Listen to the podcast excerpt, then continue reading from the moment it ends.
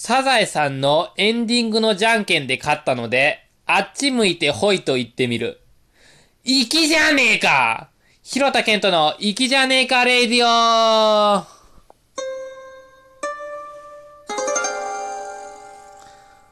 っち向いてほいって言っても、うふふふふふって言われて無視されるだけですけどね。こっちはじゃんけんの延長戦やってんのに、サザエさんは手振って終わらそうとしてるっていうね。全然噛み合ってない。さあ、前回ですね、SNS の話したんですけど、一個だけ後悔してることがありまして、配信のタイトルを SNS にしてしまったんです。一番しょうもないタイトルやん。誰も聞こうとせえへんってそんなタイトルじゃ。みんなタイトル工夫して再生数稼ごうとしてんのに、それじゃあかんよ。SNS って、味なさすぎるわ。マジでタイトル変えたいですね。タイトルって変えられるんですかねラジオトークで配信してる人のことをラジオトーカーって言いまして、他のラジオトーカー、ツイッターで質問募集してるんですよ。俺質問しようかな。タイトルって変えられるんですかって。なんでやねん。効果音もね、使いこなしていきましょう。えー、前回の反省を生かしまして、今回のタイトルは、連続大爆笑必死のトーク。これで視聴者釣るぞ再生数荒稼ぎや。続いて、タイトルで釣るに関連したこちらのコーナー行きましょう。今トピに騙されたニュース記事123。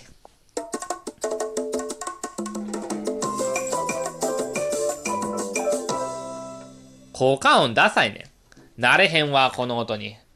えー、コーナーの説明をしたいと思います。皆さん、今トピというニュースサイトをご存知でしょうか？今トピはですね、ニュース記事に衝撃的なタイトルをつけておいて、記事の内容は大したこと書いてないということで有名でございます。今までセンセーショナルなタイトルをクリックして、記事の中身を見た人たちをたくさんがっかりさせてきました。私もその騙された一人でございます。そんな今トピですから、世間からの評判も悪くてですね、今トピで検索しようとすると、次の検索ワードの候補に、嫌い、うざい、嘘とかが出てくるんですね。ネットニュース界の問題児ですね。ちなみに世界の問題児は北朝鮮ですね。でもこの前謝ってましたね、韓国に。まだ北朝鮮の方がマシですね。今トピはタイトルで騙しても謝んないですからね。このコーナーでは今トピの記事をタイトルと合わせてランキング形式で紹介していきます。まずは第3位。1、2、3。タイトルがついに干されたか、ほんまでっか TV 電撃交番、大喧嘩、明石家さんまとうまくいってなかった。不自然な去り方。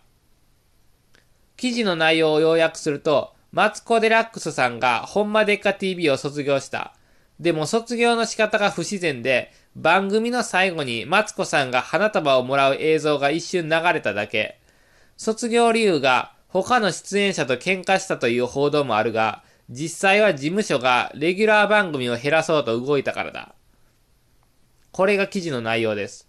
後日、さんまさんがラジオで卒業の理由を語ってまして、マツコさんが舞台の仕事をするためにテレビの仕事を減らそうとしてて、その一つがほんまでっかだったということだそうです。つまり、タイトルになっている大喧嘩、さんまとうまくいってなかったは、ネットの噂なんですよ。タイトル、マツコほんまでっか卒業でええやないかっていう話ですよ。そんなネットの噂をタイトルにしていてはダメですよーという話でーす。どこが連続大爆笑やねん。このラジオがタイトル詐欺じゃ。今トピに文句言えるような立場ちゃうやないか。俺がラジオトーク界の問題児じゃ。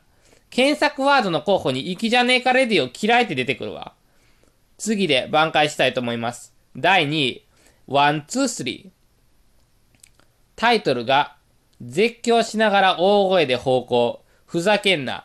21日、月曜から夜更かしでブチギレ。めっちゃ怒ってる。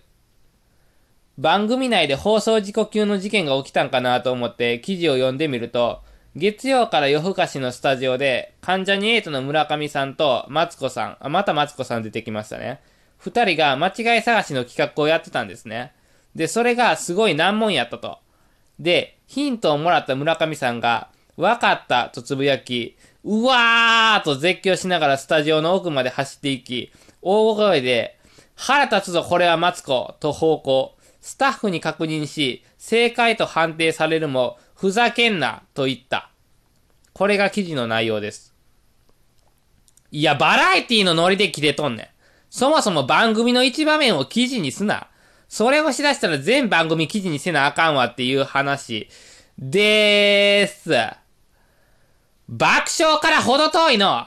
じゃあもうトークごとの笑いを足していて最終的にこの回の笑いの合計で大爆笑を目指しますね。それで行きましょう。全部で5回くらい笑いがあったら大爆笑になるでしょう。この時点で連続ではないけどそれは諦めます。それではいよいよ第1位の発表です。 one、two、three。タイトル。千鳥ノブ不倫か。ノブさん不倫したんやと思って記事見たら、番組で占い師に今年の運勢見てもらう企画で、占い師が、ノブさんは今年浮気しますって言ったと書いてあったんですよ。いや、占いの結果を実際、実際起きたみたいに記事にすな。先取りしすぎや。はい、笑って。この音が鳴ったら皆さんも笑いましょう。はい、笑って。はい、笑ってってカラオケバトルの町明けみたいやな。あれははい、上がってか。何点だーさあ、何点はい、上がって。はい。はい、もっと。もっと上がって。よし、来た。人の歌聞いて主にはい、上がってっていう仕事。楽そうにやってるわ、あのおっさんも。半田美希でした半田アナも MC やってるからね。ゴッドタンで松丸アナがモノマネしてた。半田美希でしたーって。やばいやばい、このままでは俺めっちゃテレ東好きやと思われる。そんな見よれへんのに。このラジオ聞いた人が俺のことテレ東好きやと思い込んで知らんテレ東の深夜番組の話題振ってきたらどうしよう。前の配信で天海自由弘の名前も出したし。ピラメキーノの子役恋物語でお笑い担当すぎて女子の子役に全然モテへんかった子。特技披露のコーナーで一輪車乗りながらキューティーハニーの替え歌歌って女子全員大爆笑やったけど、最後の告白タイムで誰からも指名されんかった。あの爆笑なんやってん。じゃあ残りの時間は僕芸人なんで、芸人についての話をしていきたいと思います。ここから巻き返すぞ芸人になる方法としましては、まず芸能事務所が運営している養成所に入るというのが今の時代の主流になってます。で、卒業後、その事務所所属になります。昔は先輩芸人の弟子になるのが主流だったんですけど、それは今ほとんどないですね。で、その養成所に入るのに大金が必要なんですよ。大金に見合ったすごい授業が行われてるんかって言われたらそうでもないんですよ。養成所って大体1年間通うことになるんですけど、1年の間では絶対元取れないんですよね。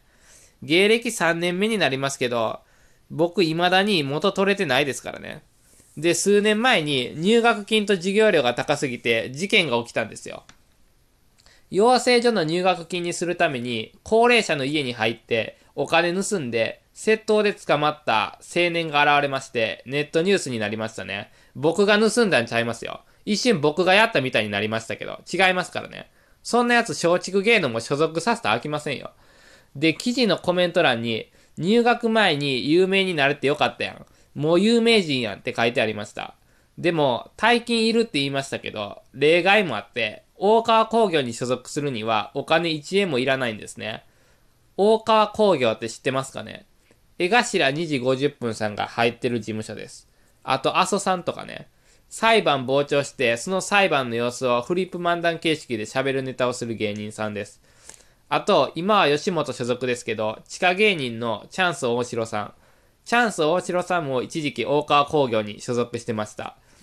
大城さんは机を使っていろんな音を出すっていう誰もやらないようなネタをすることで有名ですよね。ただ大川工業前日の3人みたいに尖った芸風の人が多いんですね。でも捕まった青年も金盗むくらい尖りの素質あるんで、入学で金取る大手の事務所よりも大川工業の方が向いてると思います。さあ、ここでの、ここまでの芸人の話の中で爆笑ポイントが一つ隠れています。果たして、どこに爆笑ポイントがありますでしょうか？ね。どのくだりでしょうか？ということで、爆笑ポイントは本来隠れてはいけないんですけれども、探していただきたいと思います。では、正解を発表します。記事のコメント欄に入学前に有名になれてよかったやん。もう有名人やんって書いてありました。いや、あかんあかんあかんあかん。これはいかんで。記事のコメント欄に書いてること言うてる時点で人の手柄やん。それが唯一の爆笑ポイントはダメですね。僕の力不足です。次、芸人の養成所の授業について。どの養成所でも共通してあるのがネタ見せの授業。生徒が講師の作家さんや先輩芸人の前でネタをして、その後に講師がダメ出しとかアドバイスをするんです。ここはこう直した方がいいよとか。僕、ネタ見せの授業何回も受けた上で思うことは、この授業いるか？一生懸命作ったものに対して悪いところ指摘されるっていうのは、自信なくすだけじゃないの。アドバイスとかもらって言われた通り直したとしても、僕はそれでネタがおもろなったことはないですね。自分が面白いと思ったものを信じ続けてきた人が成功すると思いますね。デンジャラス G さんっていう小学生向けのギャグ漫画描いてる曽山和俊先生が天才テレビくんに出てたんですよ。最後に子供たちに向けてアドバイスをどうぞって振られて、曽山先生が、大事なのはアドバイスを聞き分ける能力だと思いますね。下手とかつまらないとかいう意見は夢から遠ざけるだけです。そういうのを全部無視して自分が面白いと思ったものを貫ける人が成功すると思いますって言ってたんです。それって芸人にも通じるものがあると思いましたね。ネタ見せは当てにしない方がいいですね。実際に舞台でネタやって客に受けんかったら、そこで初めてネタ直すでいいと思います。でもあくまで個人的な意見ですからね。アドバイスでネタがおもろなったことないのは僕がアドバイスを受けて、それを実践する能力が欠如してるだけかもしれないですからね。これに関しては他の芸人さんの意見も聞いてみたいですね。アドバイスで面白くなったことがあるんかどうか。いや、あかんあかんあかん方向に行ってる知名度のない芸人が真面目な話したあかんて。売れてない芸人はオチのある話だけをしとけ。需要ないねん。ツイッターでたまにおるけど、ニュース記事貼り付けてそれに対して真面目